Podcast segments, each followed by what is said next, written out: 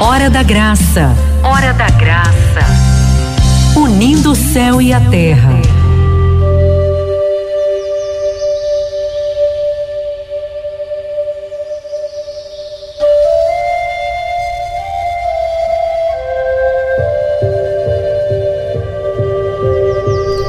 A palavra que nós vamos refletir hoje está em Lucas, aliás, perdão, Lucas não, João, gente. João é porque a gente tá tão eu tô tão vidrado em ler Lucas que acaba ficando na memória, né?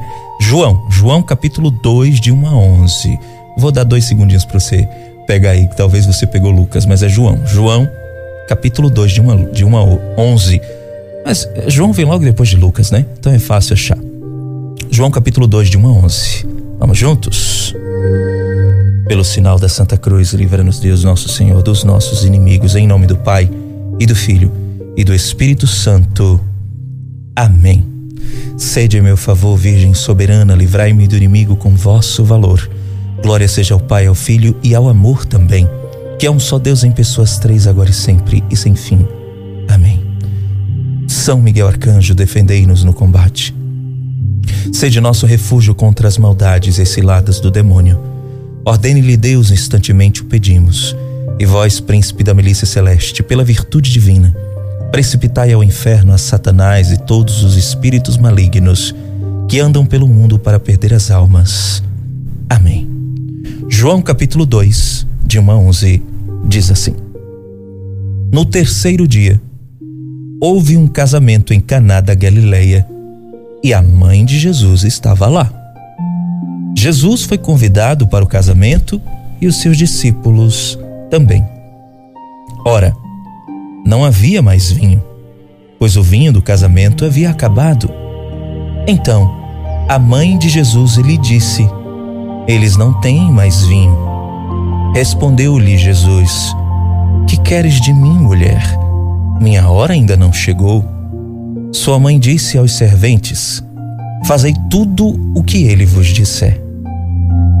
Havia ali seis talhas de pedra para purificação dos judeus cada uma contendo de duas a três medidas.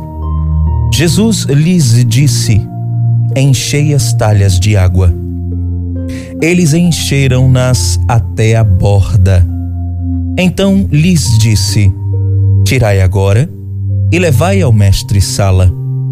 Eles levaram. Quando o mestre Sala provou a água transformada em vinho, ele não sabia de onde vinha mas o sabiam os serventes que haviam retirado a água. Chamou o noivo e lhe disse: Todo homem serve primeiro o vinho bom, e quando os convidados já estão embriagados, serve o inferior. Tu guardastes o vinho bom até agora.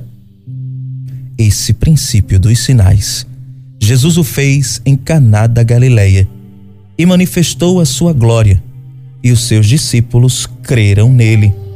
Depois disso, desceram a Cafarnaum. Ele, sua mãe, seus irmãos e seus discípulos. E ali ficaram apenas alguns dias. Palavra da salvação. Glória a vós, Senhor.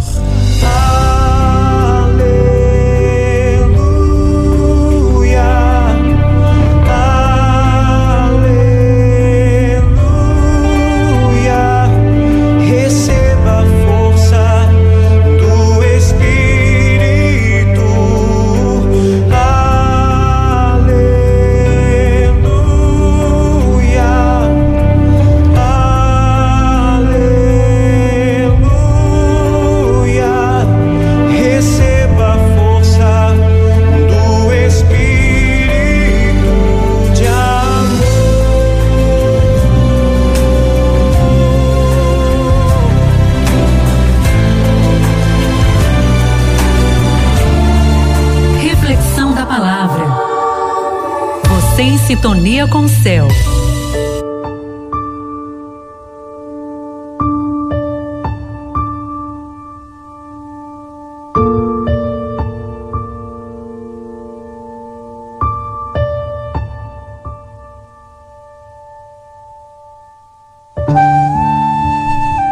Meu irmão, minha irmã, esta palavra, este evangelho, você já conhece.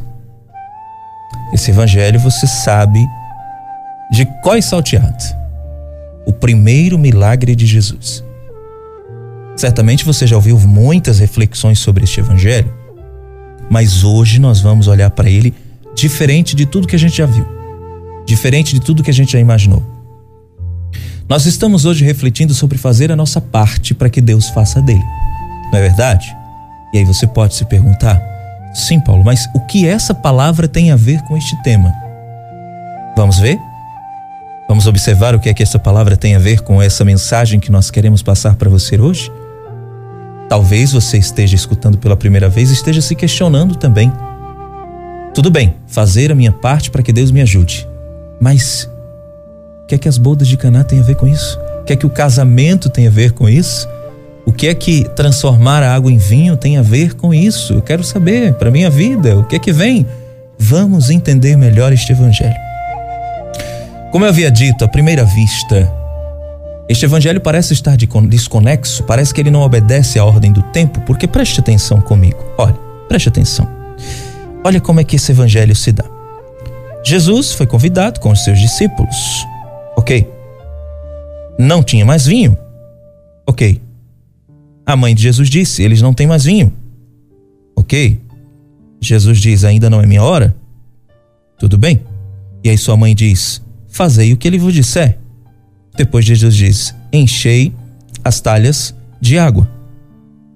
Depois a palavra vai dizer que eles encheram até a borda.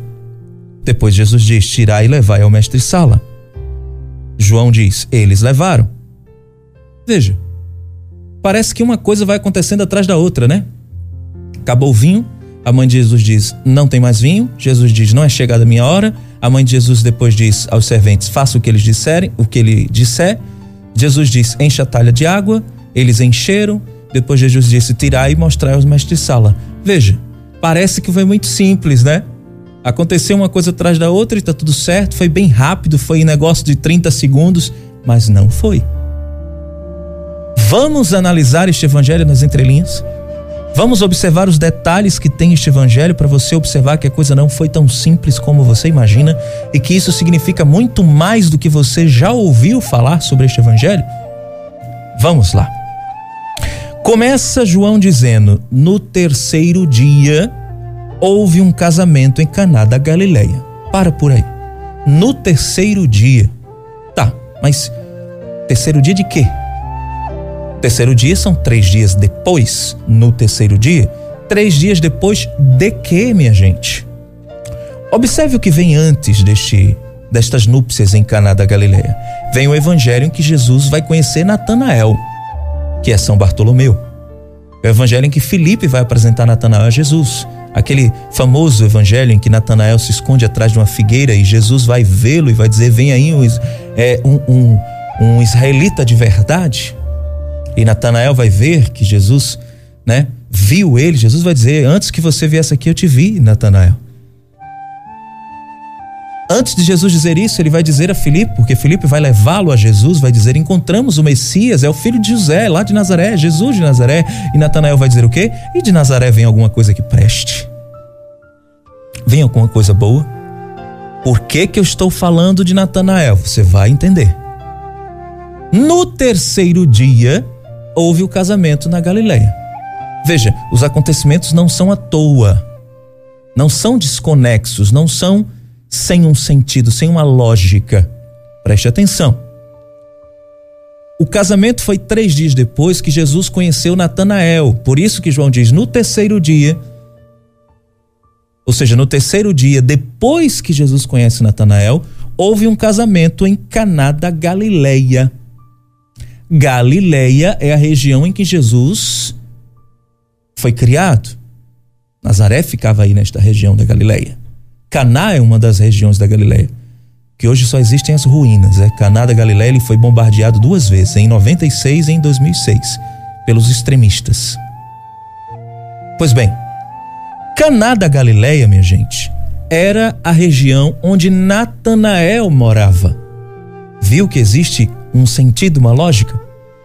Jesus conhece Natanael, Três dias depois, Jesus estava com sua mãe e seus discípulos na região onde Natanael morava. Então a gente já começa a entender por que que Jesus estava neste casamento. Mas tem um detalhe interessante. Preste atenção. Se foi no em Caná da Galileia, na região onde Natanael vivia, então nós podemos deduzir que aquela festa de casamento eram de pessoas conhecidas de Natanael. E já que Natanael, a partir da, daquele conhecimento de Jesus três dias atrás, virou discípulo, aonde Natanael estava, Jesus estava, onde Jesus estava, Natanael estava. Então, certamente, Natanael levou Jesus e os discípulos como convidados, com respaldo daquele casal, com respaldo daquela família. Então a gente já começa a entender por que, que Jesus estava nesse casamento. Porque às vezes a gente se pergunta, sim, mas como é que Jesus foi convidado? Eram pessoas que ele conhecia? Eram da família dele? Como é que é essa relação? Simplesmente do nada aparece Jesus no casamento. Mas quem era essa família? Que casamento é esse? Então a gente já começa a entender daí. Caná da Galileia era a região que Natanael morava. O casamento aconteceu três dias depois que Jesus conheceu Natanael. Então, nós começamos a deduzir. Eram pessoas conhecidas de Natanael, talvez seus parentes, talvez eram familiares de Natanael. Mas tem outro detalhe interessante que nos faz acender uma luz. Veja como João começa. No terceiro dia, houve um casamento em Caná da Galileia, e a mãe de Jesus estava lá. Olha quem ele coloca como protagonista no primeiro momento: Maria. Veja, para que João falasse isso, nós podemos deduzir que aquele casal ou aquela família que estava ali celebrando aquelas bodas eram conhecidos de Maria. Afinal de contas, morava na região da Galileia, onde era uma região familiar a Jesus e a Maria e aos seus. Jesus era galileu. Então dá uma, dá uma ideia de que a mãe de Jesus foi que levou Jesus e os discípulos não dá? Dá a entender que, Jesus, que Maria tinha intimidade com aquela família. Por quê? E aí vem outro detalhe bonito. Preste atenção. Para que Maria percebesse que acabou o vinho, ela não deu uma de fofoqueira. Ela não ficou escutando atrás das paredes. Não, de alguma maneira ela soube. E como ela soube? Ora, nós podemos aí entender então talvez Maria tinha intimidade com aquelas pessoas. Na tradição judaica, naquela cultura, quem servia, quem eram os mestres da cozinha, quem é que cuidava da cozinha, quem é que cuidava da, da comida e da bebida, da bebida da festa? Eram os pais dos noivos. Eram eles que cuidavam desta parte da cozinha. Existia o mestre sala, que era a pessoa, era o cerimonial, né? Que cuidava da festa, propriamente dita, e quem ficava lá dentro da cozinha servindo eram os pais, geralmente da noiva, mas também do noivo. Então, como é que Maria soube que acabou o vinho? Nós podemos pensar, imaginar que ela tinha intimidade com os pais do noivo ou da noiva. E desta maneira, ela viu aquela preocupação, aquele aperreio daqueles pais, acabou o vinho. Olha a vergonha. Na época era uma vergonha, era um escândalo faltar vinho nas festas, era a cultura da época. Então a gente já começa a entender um pouco melhor por que, que Jesus está aí. Por que, que Jesus está neste casamento? Ou essas pessoas eram conhecidas de Natanael, porque foi três dias depois que Jesus conheceu Natanael, ou eram conhecidos de Maria. Porque João começa dizendo: a mãe de Jesus estava lá. É como se ela estivesse à frente e trouxesse os outros. Você entende? Não dá para perceber isso, esse detalhe no evangelho que talvez você não tinha percebido? Então, a partir daí, a gente já começa a entender a lógica pela qual Jesus está neste casamento. Jesus estava numa festa, estava se descontraindo com os seus discípulos. Perceba que João não diz Jesus estava na festa de casamento com os seus discípulos. Não, ele diz a mãe de Jesus estava lá e Jesus era convidado, convidado com os seus discípulos. A outra coisa que também podemos pensar: será que Maria também não estava servindo neste casamento? E assim ela saberia que o vinho acabou? Porque João começa dizendo que ela estava lá. A mãe de Jesus estava lá e Jesus era convidado. Ele não diz que Maria era convidada, ele diz que ela estava lá. Maria também poderia estar servindo naquele casamento. E não é surpresa alguma, porque nós sabemos que Maria ela sempre se coloca para servir. Ela fez isso com Isabel, foi servir a sua prima. A gente já começa a montar o quebra-cabeça. Pois bem, Maria vai até Jesus. Vamos aos detalhes. Gente, é riquíssimo isso aqui. Vamos aos detalhes. Maria vai até Jesus e diz: Meu filho, acabou o vinho. Eles não têm mais vinho. Maria sabia. Ou ela estava na cozinha, ou ela tinha intimidade com os pais do noivo da noiva, ou ela era uma das pessoas que estava servindo no casamento. Ela sabia que não tinha mais vinho. Vai até Jesus. E aí começam os detalhes ricos deste evangelho. Minha gente, vamos lá. Preste bem atenção para você entender isso. Haviam ali havia ali, João vai dizer para nós, é muito claro, havia ali seis talhas de pedra. Mas essas talhas de pedra era para quê? Por que elas estavam ali? Ele vai explicar. Para purificação dos judeus. Para por aí. Estas talhas de pedra não eram para servir vinho. Elas não serviam para isso.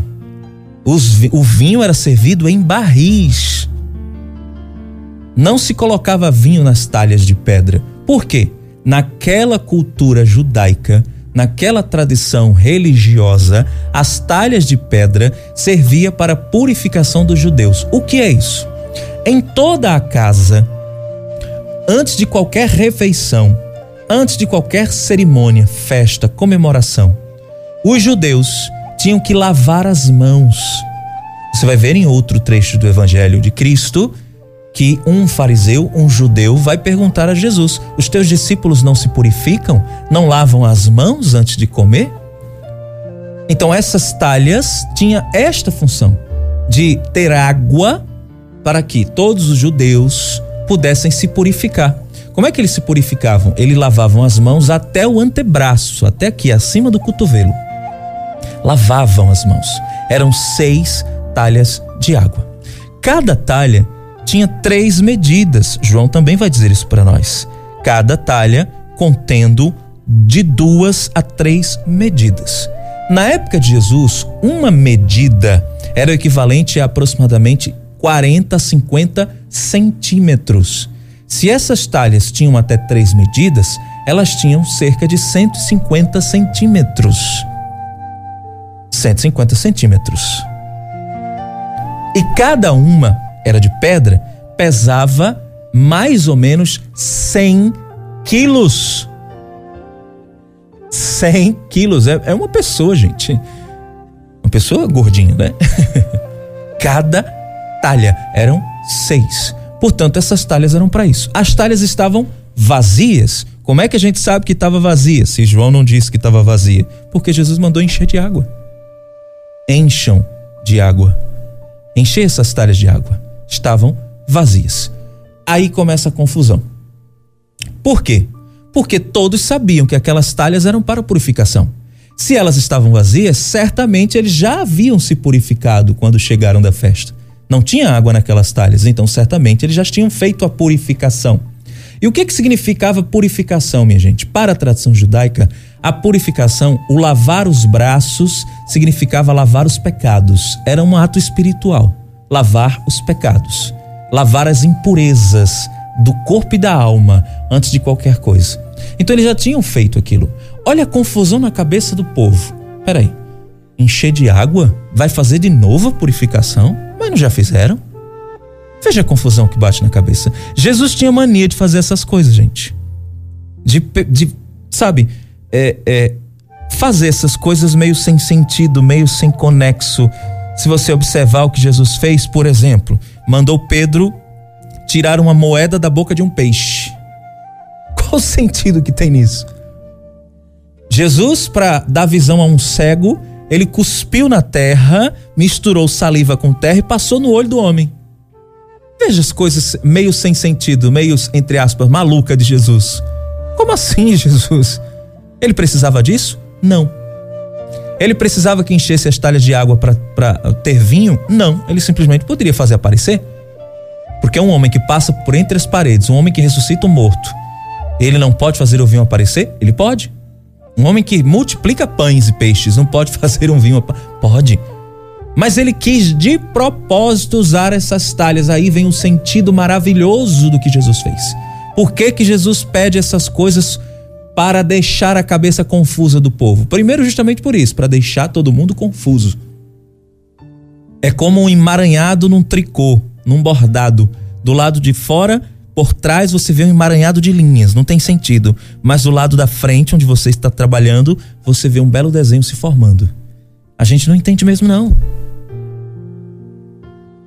Mas é justamente isso que Deus faz conosco para Ele dizer para nós: Eu sei o que eu faço. Eu sei o que eu faço. Por que, que Deus age dessa maneira? Para confundir a nossa cabeça para nos mostrar que o poder é dele, para nos mostrar que a ação é dele, para nos mostrar que ele é o Deus das surpresas, da onde a gente menos imagina acontece um milagre. Mas essa essa ação de Jesus foi de propósito, porque Jesus queria dar uma grande lição neste dia. Veja bem, ele podia simplesmente fazer o vinho surgir dos barris. Era ali o lugar dos barris, do lugar dos vinhos, aliás. Em outro momento, Jesus vai dizer: Não se coloca vinho novo em odres velho, odre é barril. Em odres velhos, ele já está dizendo qual é o lugar do vinho. Ele podia simplesmente traga os barris. Nós vamos, né, fazer um milagre aí, o vinho vai aparecer, vai ter vinho. Não se preocupe, traga os barris, traga os odres. Mas não, ele pediu as talhas. Confusão na cabeça do povo. Mas a talha é para purificação. Por que, que ele pediu as talhas? encher de água. Ô, gente, vai purificar todo mundo de novo? A gente quer vinho. Todo mundo já se purificou? E aí o que é que os servos fizeram? Eles encheram de água. Vamos aos detalhes. Por que é que Jesus pediu as talhas de água, as talhas da purificação e não pediu os odres? Porque Jesus queria mostrar para os judeus que ele estava acima de qualquer espiritualidade de qualquer religiosidade, de qualquer ritual. Ele estava acima disso. As talhas eram para purificação dos judeus. Jesus estava chamando os judeus já antecipadamente de sepulcros caiados. As talhas estavam vazias porque Jesus queria mostrar: vocês estão vazios de espiritualidade. Isso é só aparência. Por que, que Jesus mandou encher de água? Para dizer para ele: Eu é que vou preencher aquilo que falta. Eu é que vou preencher o povo de espiritualidade. Eu estou acima de qualquer ritual, de qualquer sacrifício. Eu estou acima de qualquer espiritualidade que vocês dizem ter. Jesus quis dar uma lição nos judeus fazendo aquilo. Jesus não dá ponto sem nó, não, minha gente. Tudo teve um sentido. Por que, que ele não trouxe os odres? Ele quis as talhas para mostrar: nas talhas que vocês se purificam, eu vou fazer um milagre para dizer a vocês que eu estou acima de tudo isso. Eu sou Deus. Eu sou o centro de tudo. Vocês estão vazios, eu vou preenchê-los. Olha que coisa bonita que Jesus fez. Olha que coisa bela. Vamos mais aos detalhes. As talhas pesavam 100 quilos. 100 quilos cada uma. Eram de pedra. Eles precisavam encher essas talhas de água. Onde eles buscavam água, gente? No poço. Não tinha água encanada naquela época. O poço, os poços na época de Jesus ficavam a cerca de 500 metros das casas. Por que, que tinha que ficar 500 metros das casas? Para não se contaminar, para a água não contaminar. Então eles ficavam a 500 metros das casas. Cada, cada talha pesava 100 quilos. Eles não iam de balde em balde para encher aquela talha, porque cada uma cabia cerca de 120 litros de água. Imagina, pegar uma vasilha e 500 metros, encher a vasilha, levar para encher a talha. Olha, eles tinham que levar as talhas da onde elas estavam até o poço, encher de água e carregar as talhas com água até onde Jesus estava. Era um quilômetro que eles percorriam, ida e volta, um quilômetro com as talhas cheias. Se vazias, elas pesavam 100 quilos. Imagine com 120 litros de água. 120 litros é equivalente a 120 quilos. Vocês imaginam o tamanho do peso dessas talhas? E o que foi que os servos fizeram? Acharam pouco, eles encheram até a borda. Foi Jesus que mandou eles fazerem isso? Não. Jesus só disse: encham as talhas. Mas eles encheram até a borda. Foi iniciativa dos servos. Percebeu? Não foi Jesus que disse: enche até a borda. Os servos que fizeram isso. Encham até a borda. Jesus já estava mostrando para os judeus: eu estou acima de qualquer tradicionalismo. Eles vieram eu fico imaginando o cansaço desses homens. Então você percebe que as coisas não aconteceram assim tão simplesmente? Houve um tempo, talvez isso demorou horas até chegar a Jesus. Quando as talhas estavam transbordando de água, Jesus vem e faz o milagre. Agora, mestre, mostrem ao mestre Sala, ao mestre de cerimônias. Na cabeça dos servos vem mais confusão. Eu acho que eles pensaram: esse homem deve ser doido. Que ele mandou encher de água. Quando a gente encheu, agora ele manda distribuir. Ele manda para o mestre de cerimônia. E aí você já sabe que não é mais água, é vinho. Não é verdade? Quantas eram as talhas? Eram seis. Não era à toa. Eram seis. As talhas estavam cheias até a borda. O que é que Jesus está dizendo para nós? Que ele nos preenche por inteiro. Ele transforma nossa água em vinho. O Senhor primeiro nos enche, ele nos preenche por inteiro. E depois que ele preenche, ele nos manda oferecer o vinho novo para quem precisa dele. Olha que coisa bela. Mas perceba, o milagre de Jesus é perfeito, é ou não é? Pois bem, quantas eram as talhas? Seis. Simbolicamente para os judeus, isso era imperfeição. Por quê? Porque perfeito era o número sete. Por que, que o número sete é perfeito? Porque foi em sete dias que Deus criou o mundo. Por isso que para os judeus o número sete é o número da perfeição. Pois bem, nós tínhamos ali a perfeição do milagre de Deus, nós tínhamos a perfeição em pessoa, Jesus Cristo. A sétima talha era ele, Jesus. Assim como o poço de Jacó com a samaritana era também ele. Ou seja, nós já estamos vendo aí que Jesus está acima de tudo está acima do tradicionalismo vazio, oco dos judeus, os sepulcros caiados, por fora bonito, purificado, por dentro podre. Está acima do poço de Jacó, está acima de Jacó. Tanto que ele diz a samaritana: Se tu soubeste quem te pede de beber, a tu que me pedirias. Ele está acima daquela água. Aquela água daria de novo sede nas pessoas. A água que ele tem não dá sede em nós, embora nós tenhamos sempre sede de Deus. Qualquer água deste mundo nos dará sede de tantas outras coisas. A água que Jesus nos der nos preenche e nos dá sede dele apenas. Tudo significa alguma coisa. Preste atenção nos detalhes. Tá prestando? Vamos a mais um detalhe que você talvez não percebeu. Ele mandou encher as talhas de quê? De água. E depois transformou a água em quê? Em vinho. Para o cristianismo, o vinho representa a união com Jesus. O vinho transubstanciado é sangue. É ou não é? Jesus mandou encher de água e depois transformou em vinho. Nós temos a água e o vinho. Nós temos a água e o sangue de Cristo. Os dois unidos, sabe o que é isso? Misericórdia. O que foi que jorrou do lado de Cristo lá na cruz? Água e sangue. Ali estava perfeitamente manifestada naquele casamento a misericórdia de Jesus.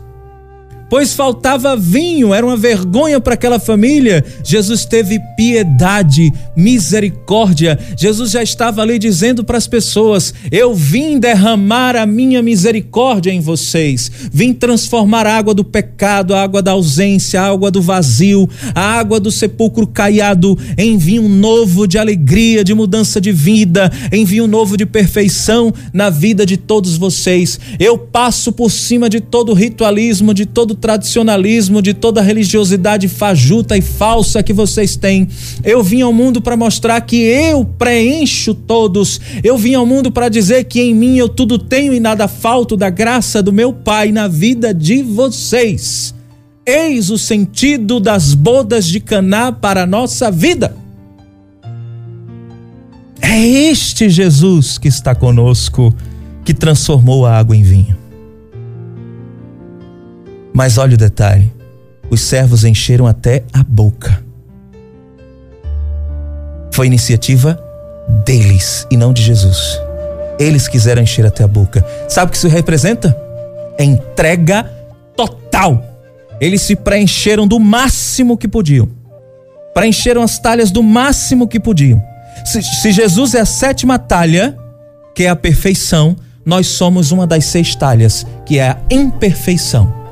Somente se enchendo completamente da água da esperança é que vem o vinho novo da salvação em nossa vida.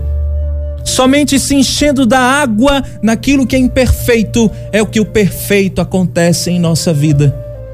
Perfeito é Deus, perfeito é Ele. Ele transforma a nossa água em vinho novo, mas eu preciso me encher até a boca. Eu preciso me esvaziar completamente para que tudo em mim seja Ele para que tudo em mim seja dele. Isso é éfata. O que é éfata? É abrir-se por completo. Éfata quer dizer abre-te. Quanto mais eu me abro, mais vinho novo eu recebo e transbordo esse vinho na vida das pessoas. É alegria para todo mundo, é festa para todo mundo, porque aquilo que é de Deus não se encerra em nós, vai para os outros. Ele transforma a nossa água em vinho para que este vinho perfeito da alegria seja distribuído para todos que precisam. Eis o sentido das bodas de Caná para a nossa vida. Mas por que que tudo isso aconteceu? Por que que Jesus transformou a água em vinho? Por que que Jesus nos deu toda essa lição? Por que, que Jesus transformou a preocupação, a angústia, o choro daquela família por ter medo de passar a vergonha de faltar a vinho, na alegria de ter um vinho novo e perfeito, o melhor vinho, como disse o mestre de cerimônia? Por que, que aconteceu tudo aquilo? Por que, que Jesus fez o milagre? Porque os servos fizeram a parte deles e fizeram muito melhor do que se imaginavam. Não encheram pela metade, encheram até a borda. Foi totalidade, foi tudo. Eles encheram até onde podia. Só não transbordaram porque não tinha mais onde botar água. Encheram-se por completo. Os servos fizeram a sua parte antes que Jesus fizesse a dele, para que o milagre chegue na minha vida e na sua, nós precisamos primeiro fazer a nossa parte. E foi luta, foi sofrimento. Carregar uma talha vazia de 100 quilos e voltar com ela com mais 120 quilos não é fácil, não é para qualquer um. Eles suaram, talvez um até deslocou uma coluna, coitado, mas fizeram a parte deles com sacrifício, com suor. Eles não questionaram, mesmo não entendendo nada, eles só obedeceram. Eles não disseram para Jesus, mas isso é para purificação? Tu estás louco? Nós vamos carregar uma talha pesada dessa com tanta água? Você, tá, você bebeu vinho demais? Não pode ser? Não, eles só obedeceram, encheram, levaram, fizeram sacrifício, talvez estavam esgotados, mas fizeram a sua parte. E o milagre aconteceu. Por isso eu pergunto para você nesta madrugada: a sua fé está vazia como aquelas talhas? Você tem se preenchido totalmente da água da esperança? Os servos não entenderam nada, mas obedeceram. Você tem feito o mesmo? Ou tem se deixado enganar pela sua humanidade? Ou tem se deixado ver as coisas de Deus com os olhos da racionalidade? Você tem obedecido a Deus sem questionar? Você tem se esforçado? Tem feito os seus sacrifícios, as suas renúncias? Você tem lutado para que o vinho novo chegue na sua vida? Você tem feito a sua parte? Quando enchemos a talha até a boca, até a borda, estamos nos entregando totalmente para Deus. Chore. Chore o que você puder chorar. Sofra o que você puder sofrer, mas não deixe de fazer a sua parte. Porque os servos chegaram no seu limite de esforço. Eram 220 quilos para carregarem seis talhas cada uma. Faz as contas, minha gente. Faz as contas. Eles carregaram uma tonelada e 100 quilos. Foi sofrimento, foi dor, foi luta. Chegaram no limite do esgotamento. Foi aí que Jesus agiu. Ou seja, quando o difícil para nós se torna impossível, é aí que Deus começa a agir. Porque transformar água em vinho só Jesus. Os servos fizeram o que eles podiam fazer, fizeram até onde eles podiam carregaram o peso, encheram as talhas, levaram para Jesus. Até aí eles podiam fazer. Depois daí, só Jesus. Portanto, se ainda o vinho novo do milagre da graça de Deus não chegou na sua vida, porque ainda falta muito para você fazer. Ainda falta esforço da tua parte. Talvez a tua família ainda não foi transformada porque você não fez a sua parte para transformá-la. Você não foi carregar as suas talhas você não foi enchê-las de água. O poço representa para nós a sua espiritualidade, o coração de Deus. Vá buscar água. Vá buscar água da esperança no poço do coração de Deus e leve para dentro da sua casa. E quando você estiver até a boca com esta água da esperança e da fé, aí Jesus vem transformar esta água em vinho. Mas enquanto isso não acontece, é porque sua talha ainda está vazia se esforce, lute, sofra, chore. Seu corpo pode doer, mas o milagre só vem quando você chegar no seu limite. O limite de Abraão era a velhice da sua esposa também. Era a esterilidade, nasceu Isaac. O limite de Noé era o dilúvio. Ele construiu a arca, mais do que isso ele não podia. Ele fez tudo o que ele podia. E Deus salvou os dele. O limite de Moisés com o povo era o Mar Vermelho, a partir dali só Deus. Moisés fez tudo o que ele podia. E Deus abriu o Mar Vermelho para que eles passassem. O limite de Isabel e Zacarias, ambos idosos, Isabel estéreo. E Deus fez João Batista nascer. O limite de Maria era a virgindade. E Deus fez o Verbo ser encarnado. O limite do próprio Jesus foi a cruz. Tudo que Jesus podia fazer, ele fez. Sofreu, foi flagelado, coroa de espinhos, humilhação, cusparada, poeira nas feridas, desfiguraram Jesus. As pessoas viravam o rosto do horror que fizeram com Jesus. Ele carregou a cruz, caiu três vezes, levantou. Teve gente ajudando ele para ele carregar, porque ele chegou no limite, no esgotamento total. Cada gota de sangue caiu daquele corpo. Ele foi até a cruz pendurado no madeiro. Até ali Jesus podia fazer. Como homem. Depois dali, só o Pai que o ressuscitou. Você chegou ao seu limite? Se as coisas ainda não aconteceram na sua vida, é porque ainda tem um chão pela frente. Ainda tem luta para ser travada. Continue. Mas você não está só. Porque tem alguém com você que olha para você e diz: faça o que ele disser. Ê Maria! Esta grande serva nos ensina a ser servos perfeitos. Ela nos ensina a fazer a nossa parte. Portanto, quer ser um servo perfeito de Jesus? Olha para Maria.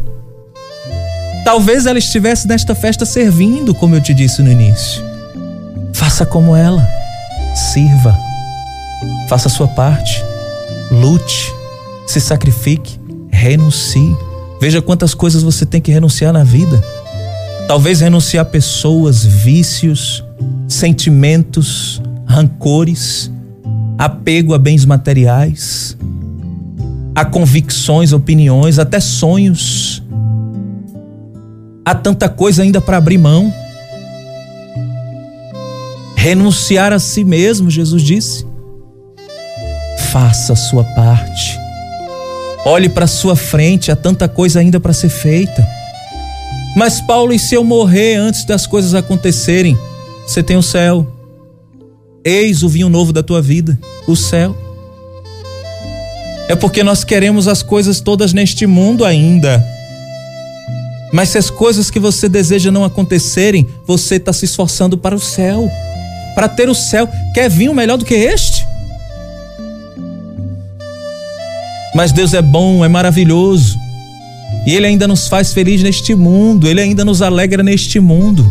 Ele atende os desejos do nosso coração, se for da vontade dele, se for para nossa salvação. Deus não vai te deixar morrer sem isto. Porque se é para tua salvação, ele vai fazer você alcançar antes de você morrer. Porque ele sabe que sem isso você não se salva. Mas você precisa fazer a sua parte. Paulo diz para nós que o trabalhador é digno do seu salário. Jesus também diz isso. O trabalhador é digno do seu salário. O lutador é digno de sua vitória.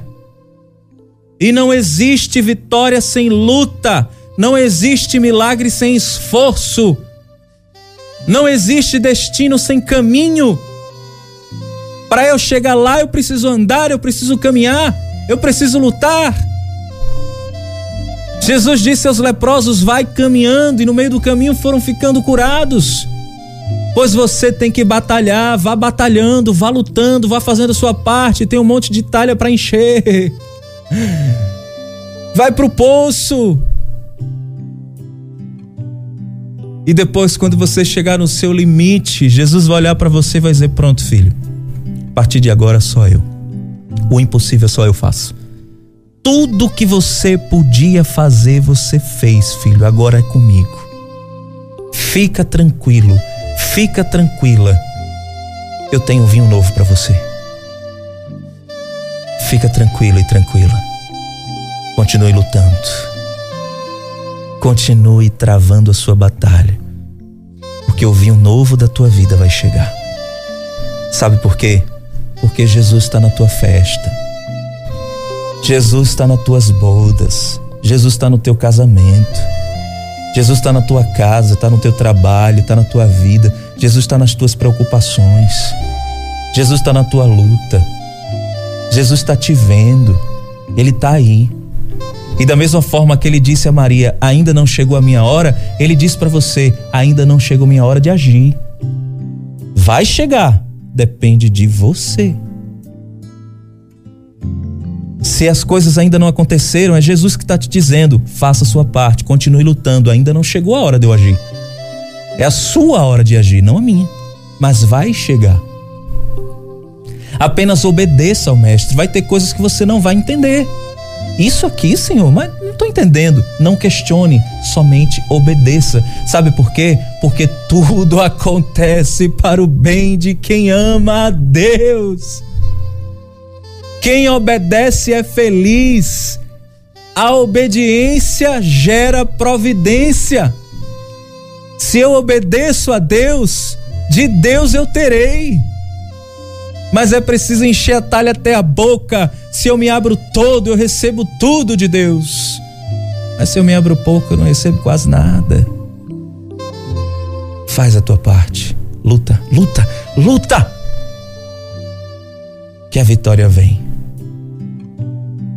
Se esforce. Deixe de preguiça.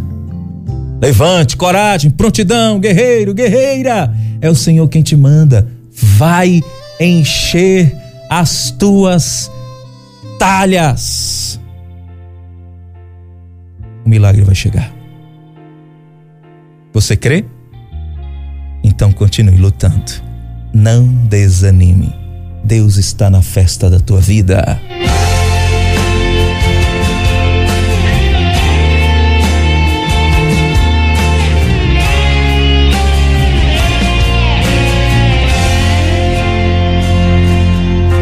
Sem forças pra recomeçar. Senti vontade de gritar. Vem, Senhor, vem me curar.